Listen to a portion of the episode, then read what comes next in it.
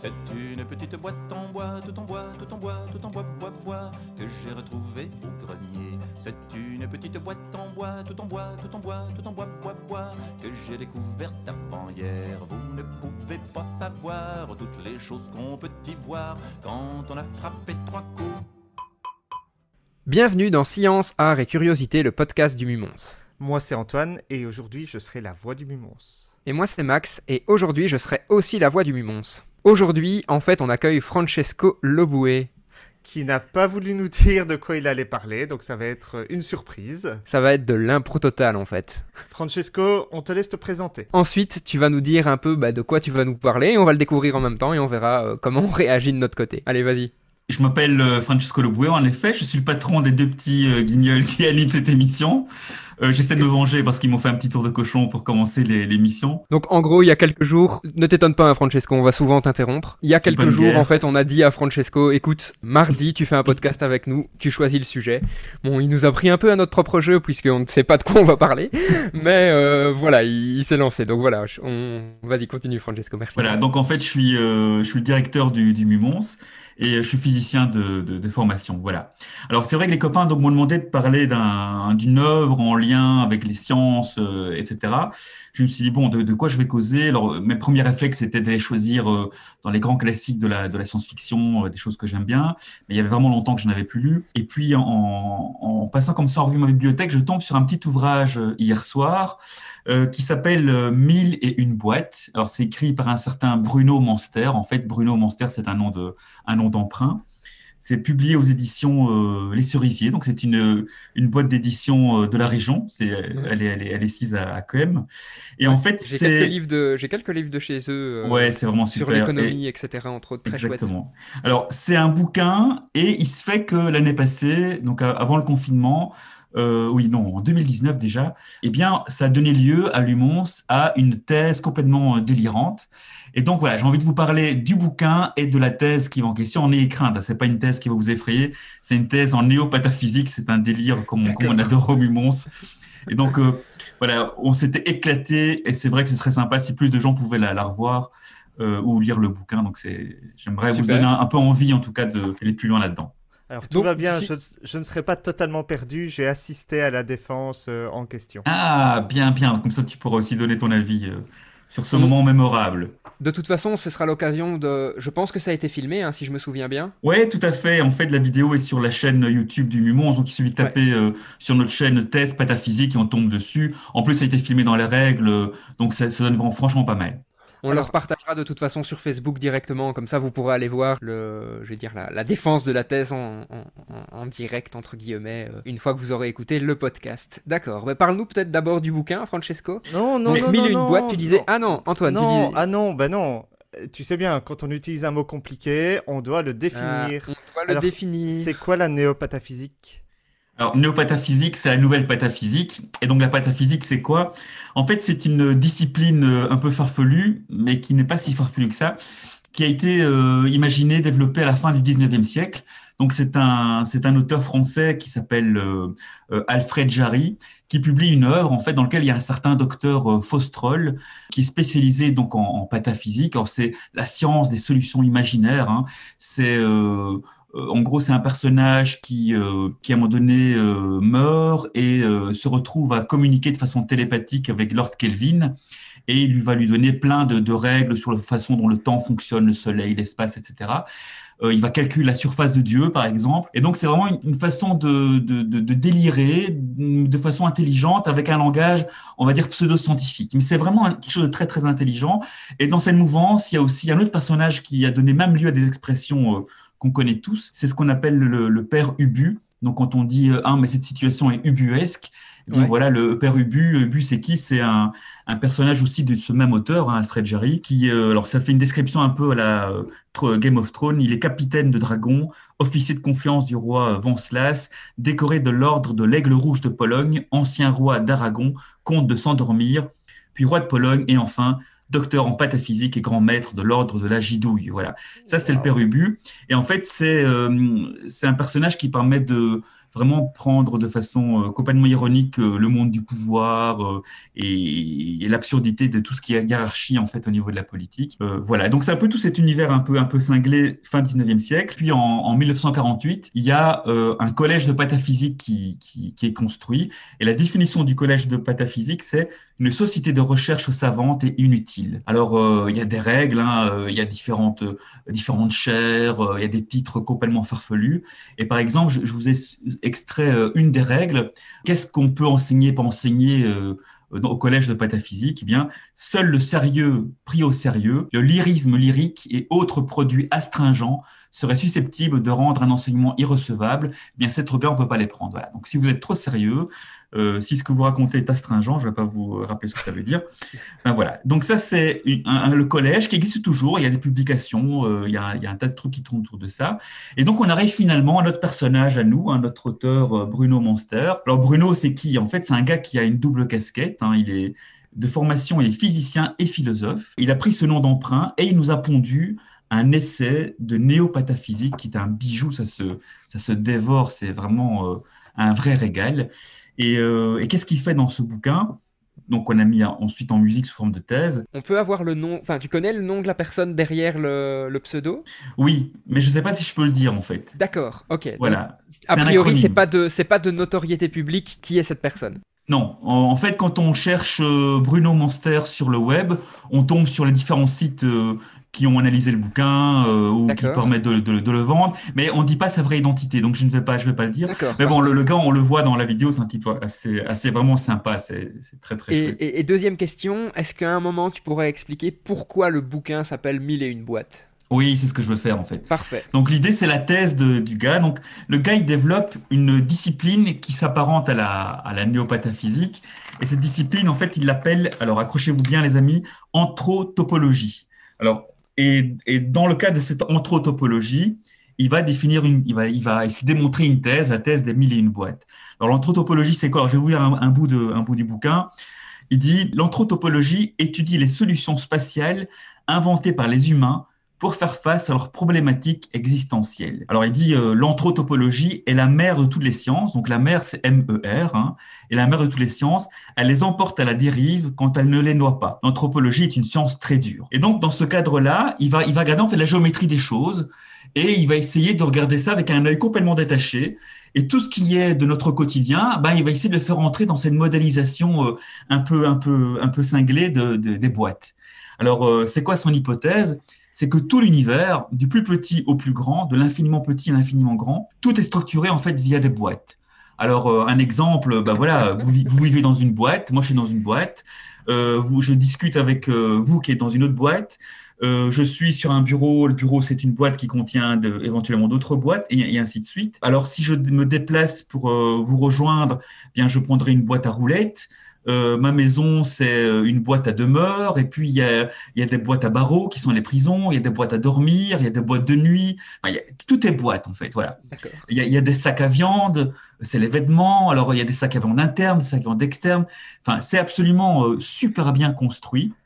Et de temps en temps, il y a une petite formule comme ça, mathématique, euh, qui, qui est une formule de physique, par exemple. À un moment donné, il va, il va décliner son, son hypothèse de, que l'univers est constitué de boîtes via plein d'axes différents. Donc, il va parler de, de psychotopologie des fluides. Donc, il va, il va comparer euh, les, les, les foules à un fluide. De mémoire, il avait utilisé PV égale NRT hein, pour Exactement, c'est ça. Et donc il prend PV égale inerté, donc il dit euh, la l'anthropologie, elle recycle des vieilles formules pour faire des choses euh, euh, modernes et, et écologiques.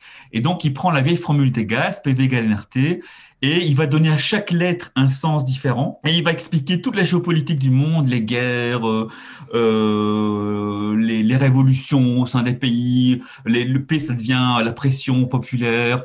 C'est absolument, absolument délicieux ce, ce, ce bouquin. Excellent. Et alors, donc, il aborde tous les, les, aspects. Donc, ça peut être des aspects, la façon dont on vit, dont on se déplace, euh, le fonctionnement du corps humain, l'argent, dans tout ça. euh, Ouais. C'est terrible. Et alors, comment ça s'est passé? Donc, ça, c'est le bouquin. euh, Bon, il se lit assez vite. Hein, le bouquin n'est pas très, très gros. Je pense que ça peut vraiment être un, un cadeau euh, de, de fin d'année super sympa à toute personne qui s'intéresse un peu aux sciences et, et qui aime bien le français, parce que c'est vraiment un jeu de langage, en fait. C'est une petite dentelle. Un peu comme le prince de mots tordus. Oui, certainement. Ça, je connais pas bien, mais euh, certainement.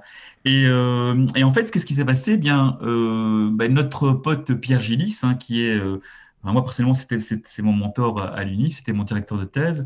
Euh, Pierre, quelqu'un vraiment de, d'extrêmement cultivé, d'original, d'ouvert à plein de choses. Et c'est vrai qu'il connaissait Bruno Monster. Et donc, en discutant à deux, ils ont dit, mais tu sais, ton sujet est terrible. Donc, c'est, c'est Pierre qui a réussi à, à, trouver un éditeur pour, euh, pour ce bouquin, parce qu'évidemment, il sort complètement de l'ordinaire. Hein. Et, euh, et, donc, Pierre va plus loin, il lui dit, écoute, on pourrait mettre ça euh, sous forme d'une thèse de doctorat en néopataphysique. Et donc, en janvier 2019, on a organisé, on, a, on a choisi en fait le vieil auditoire, je pense que c'est l'auditoire 5 en poly, le 11 en Polytech, celui de en bois. Ouais, ouais. C'est un peu l'auditoire style Harry Potter. Hein. Et donc, les, gens étaient invités à la défense de thèse. Voilà, il était vraiment en toge, euh, il défend la thèse. Il y avait euh, le président du jury, c'était Pierre.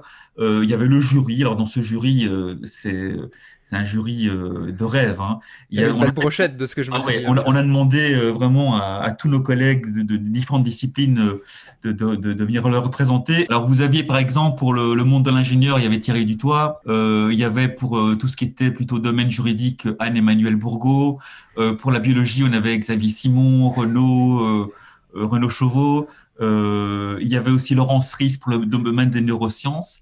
Et donc, c'est vraiment tous des, des gens avec qui on n'a jamais rien fait, en fait. Hein. ouais, non, c'est tous des gens qui jouent souvent avec nous, mais qui sont des scientifiques de, de, de haut vol. Clairement, clairement. Et là, donc, ils étaient vraiment déguisés euh, de façon très académique, mais ils avaient tous un chapeau complètement déconnant. Ils avaient une espèce de petit globe. Alors, il y en avait un qui avait un sablier dans son, dans son petit globe sur la tête. Euh, un autre, c'était un faux cerveau fait avec des pelotes de laine. Enfin, voilà. À chaque fois, ils avaient tous une touche de, de délire. Et donc, tout ça avait été très magistral, très, très sérieux. Et donc, la défense de thèse dure euh, une trentaine de minutes. Et puis, chacun des membres du jury pose une question en lien avec son domaine.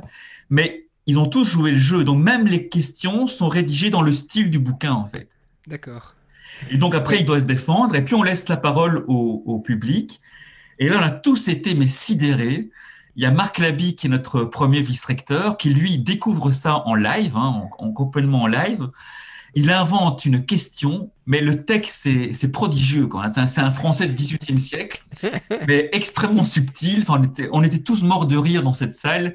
Et euh, ben, ça s'est terminé, évidemment. Il a eu le titre de docteur en néopataphysique.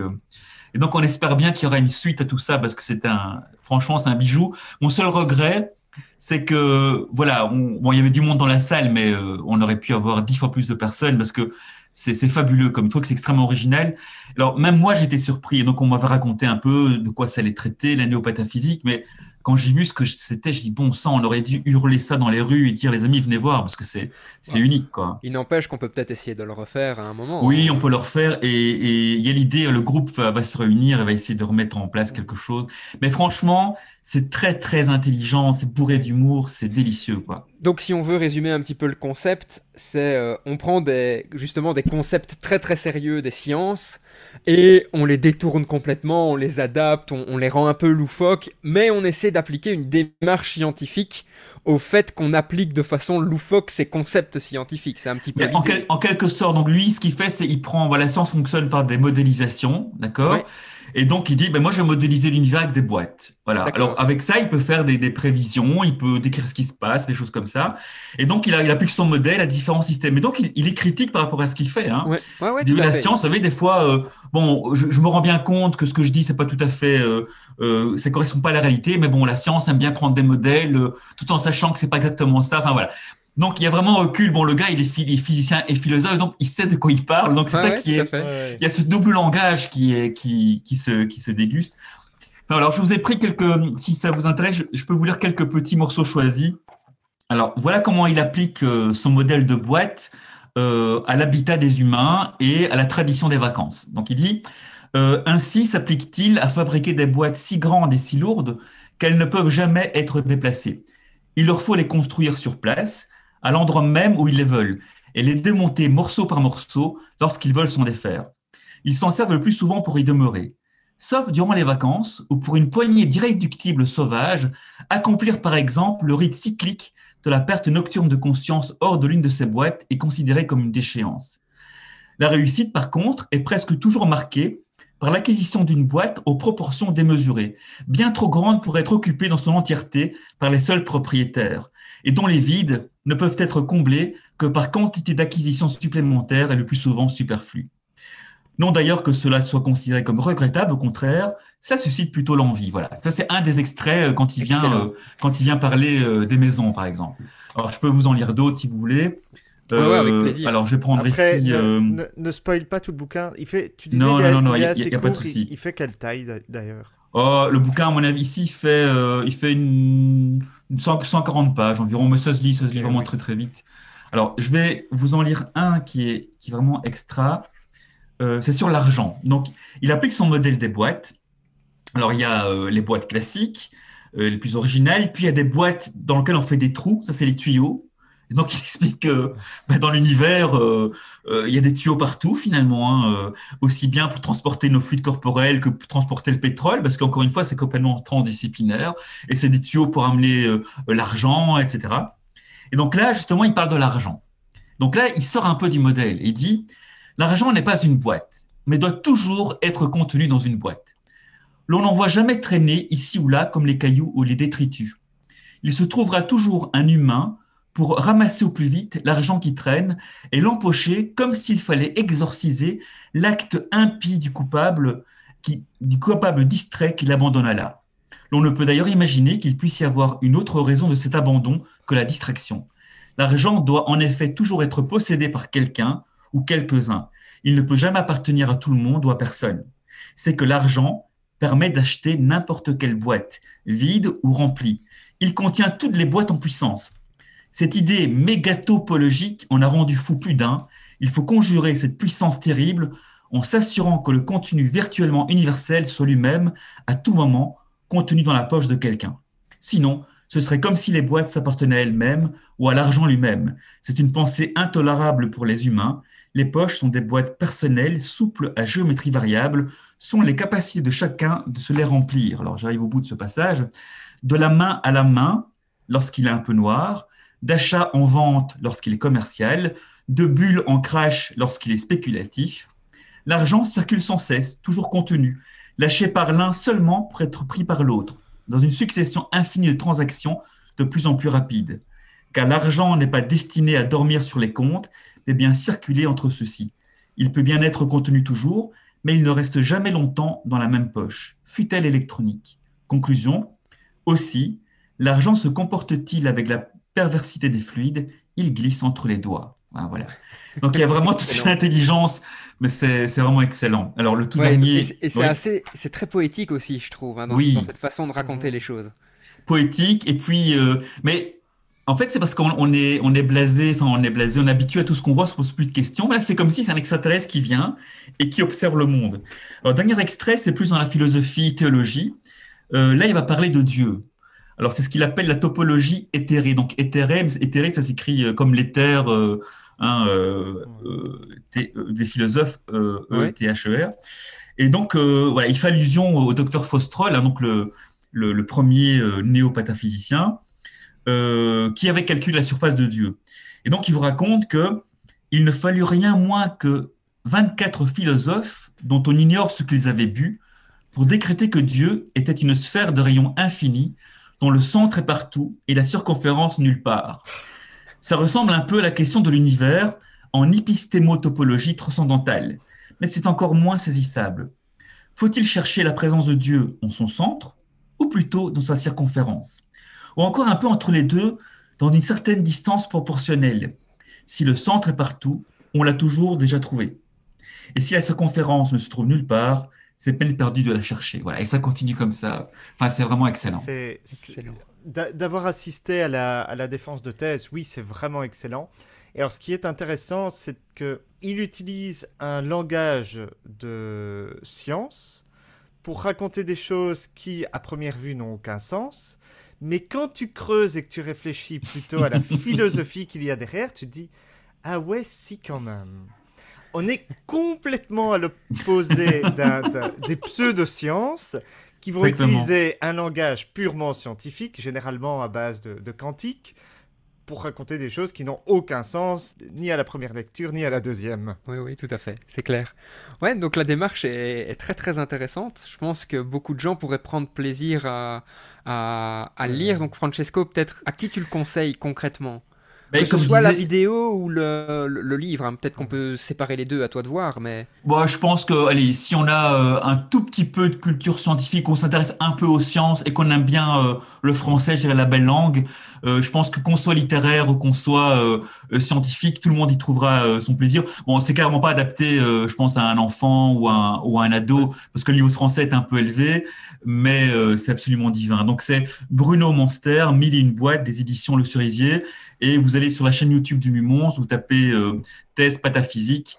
Et, euh, voilà, la vidéo dure au total une heure avec les questions. Voilà, c'est vraiment du pur bonheur. Et, je trouve que là-dedans, on est vraiment pile poil dans la philosophie du, du Mumons, où euh, on a fait un exercice avec, l'équipe il y a quelques mois en se disant finalement, c'est quoi l'ADN du Mumons? Et dans tout ce qui est sorti, bon, il y avait évidemment donné des clés pour comprendre le monde, mais il y a un point important qui est sorti, c'est on s'est rendu compte qu'il y avait un grain de folie dans ce qu'on faisait. Je veux être un peu cinglé pour euh, mettre au point une expérience euh, qui s'étend sur, euh, sur 5 km. Eh ben, il faut être aussi un peu cinglé pour organiser une thèse en néopataphysique. Donc, je pense qu'on est pile poil dans le genre de choses. Et du coup, on a reparlé de ça hier avec euh, l'un ou l'autre copain et ça nous a redonné l'idée de, relancer des délires. Il y en a déjà deux qui sont, euh, je pense, dans le pipeline. On, en reparle après. Donc, voilà. Euh, je, je me permets de, de rebondir sur ce que tu dis. N'hésitez pas, hein, vraiment, qui que ce soit, à aller au moins essayer la vidéo. C'est à voir comme un, comme un one-man show, en fait. hein. Ouais, c'est à carrément. voir comme un, comme un spectacle qui utilise les sciences pour faire de l'humour, de la philosophie un petit peu, mais surtout de l'humour. Peut-être une question encore super importante. euh, c'est un tout petit éditeur. On le trouve où, ce livre? Mais en fait, euh, j'ai été étonné parce que effectivement, euh, je suis tombé sur toutes les grandes plateformes euh, en ligne le vendent déjà. Donc, euh, Ah. à mon avis, il n'y aura pas trop de difficulté à le, à le trouver. Euh, maintenant, voilà, le, le- la, la maison d'édition, évidemment, elle a aussi un site. Euh, donc, l'idéal serait même de passer par eux. Voilà, c'est www.édition pluriel-du-cerisier.be. Donc, édition du cerisier.be. Mais en tout cas, ce qui est sympa finalement, votre exercice euh, un peu vache au niveau de l'imposition euh, et du timing, bon, finalement, ça m'a bien amusé parce que je suis retombé sur ce bouquin que j'avais complètement oublié. Et donc là, je sais que l'un ou l'autre pote l'aura dans son sapin d'ici la fin de l'année. Donc, euh, et, et donc donc, voilà. et donc, tu peux nous dire merci de t'avoir permis Voilà. de, re- de retrouver ce livre. J'irais même jusqu'à vous dire merci, bande de faux culs. Ok, alors d'habitude, Francesco, on finit avec une, euh, une citation qui touche de près ou de loin à, à ce dont on a parlé dans, dans le podcast. Avant la citation, je pense que euh, ton intervention est aussi très intéressante parce que l'objectif, c'est aussi de ramener le plus de gens, que ce soit des gens de l'université ou, en dehors dans ce podcast. Donc vous voyez, on peut essayer vraiment toujours de parler de n'importe quoi, de tout ce que vous voulez dans le podcast, tant que ça a un lien avec les sciences.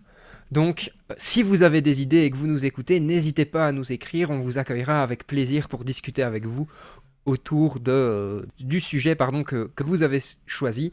Sauf que là, on vous demandera de nous le dire un petit peu à l'avance, contrairement à Francesco. Et si vous avez lu l'ouvrage de Bruno ou si vous avez assisté à, la... à sa défense, n'hésitez pas à, à commenter le, le podcast, euh, soit sur les plateformes d'écoute, soit sur notre page Facebook. Alors, une citation, vous voulez ça? Oui. Ouais, on voudrait une Mais- citation pour terminer le Eh podcast. bien, Je propose une citation qui vient, qui est, qui vient elle-même du bouquin.